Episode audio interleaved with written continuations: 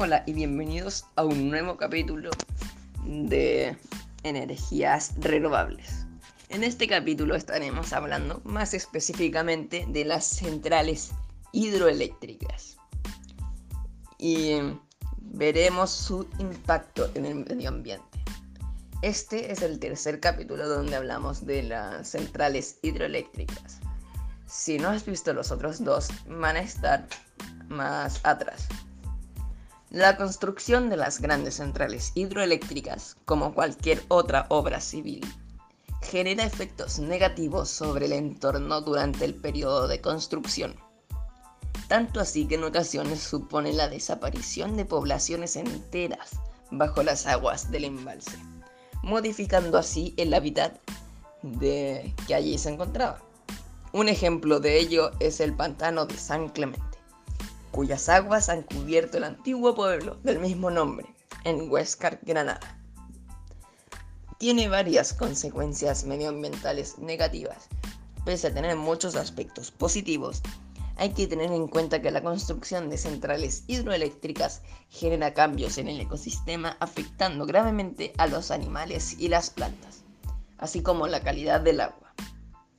Un punto de esto es que genera alteración a los ecosistemas terrestres y de la biodiversidad de estos. Otro punto que también se puede hablar es de la alteración a los ecosistemas acuáticos y biodiversidad e impactos en la pesca. ¿Por qué pasa esto? Bueno, es muy simple porque el nivel del agua sube a tal nivel que puede matar a muchos animales terrestres y los va a obligar a subir cerros o a encontrar otro hábitat. Mientras que los peces van a tener un hábitat mucho más grande, que les va a romper todo el ciclo que tenían antes. Y las plantas ya no van a crecer como antes y estos probablemente se vayan más profundo. Y eh, el siguiente punto es la alteración al paisaje, que también el paisaje que había antes será completamente destruido tendrá una muralla gigante enfrente y ya no será tan bonito como antes. Y los impactos socioeconómicos y arqueológicos no se dejan de lado, puesto que se van a ver destruidos varios recursos arqueológicos que habían podido estar ahí. Los impactos en las, en las comunidades indígenas son también bastante grandes. Las grandes depresas destruyen ríos, eliminan aves, los peces, las plantas acuáticas y muchas otras especies asociadas. Las grandes represas arruinan hermosos valles, inundan enormes superficies de humedales, bosques y tierras agrícolas. Han desplazado a decenas de millones de personas, incluso han matado a cientos de miles al colapsar, al liberar agua sin previo aviso o diseminando enfermedades tales como la malaria y la leishmaniasis. La mayoría de las represas hidroeléctricas no son renovables porque atrapan los sedimentos, los que gradualmente colmatan los embalses aguas abajo.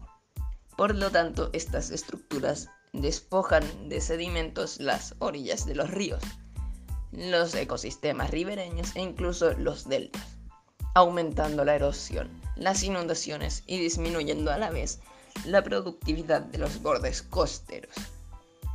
Tal como concluyó la Comisión Mundial sobre Represas financiada por el Banco Mundial, después de dos años de intensos estudios para garantizar los beneficios de las represas, concluyeron que, en demasiados casos, un precio inaceptable y a menudo innecesario ha sido pagado, particularmente en términos sociales y ambientales por las personas desplazadas, por las comunidades aguas abajo y por los contribuyentes. También se tiene muy en cuenta el medio ambiente. La masiva intervención de los ríos del mundo es una de las razones fundamentales que explican por qué las aguas dulces están en mucho peor estado que cualquier otro tipo importante de ecosistema, incluyendo las selvas tropicales. En todo el planeta, alrededor de un tercio de las especies de peces de agua dulce están clasificadas como extintas, en riesgo o vulnerables. No hay información disponible sobre el impacto global de las represas, sobre los moluscos, los anfibios, las plantas, las aves acuáticas y otras especies que dependen de los ríos, aun cuando el daño es seguramente significativo. En conclusión, las represas matan mucho a los ecosistemas porque les quitan el hábitat a los animales terrestres, obligándolos a subir por cerros mientras aumenta mucho el territorio de los peces, lo que causa un desorden en su biodiversidad y en el ciclo de todos estos animales. También bastante gente está en lugares donde se pueden construir represas. Por lo tanto, los obligan a irse de su hogar para construir la nueva represa. Obviamente muchas familias no se quieren ir porque ahí o nacieron o están viviendo actualmente y quieren cuidar todo su alrededor y esto incluye al ecosistema. Lamentablemente muchas veces estas protestas han fallado y han destruido bastante el ecosistema.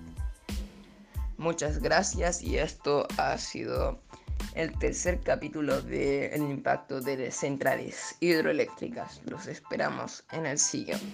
Chao.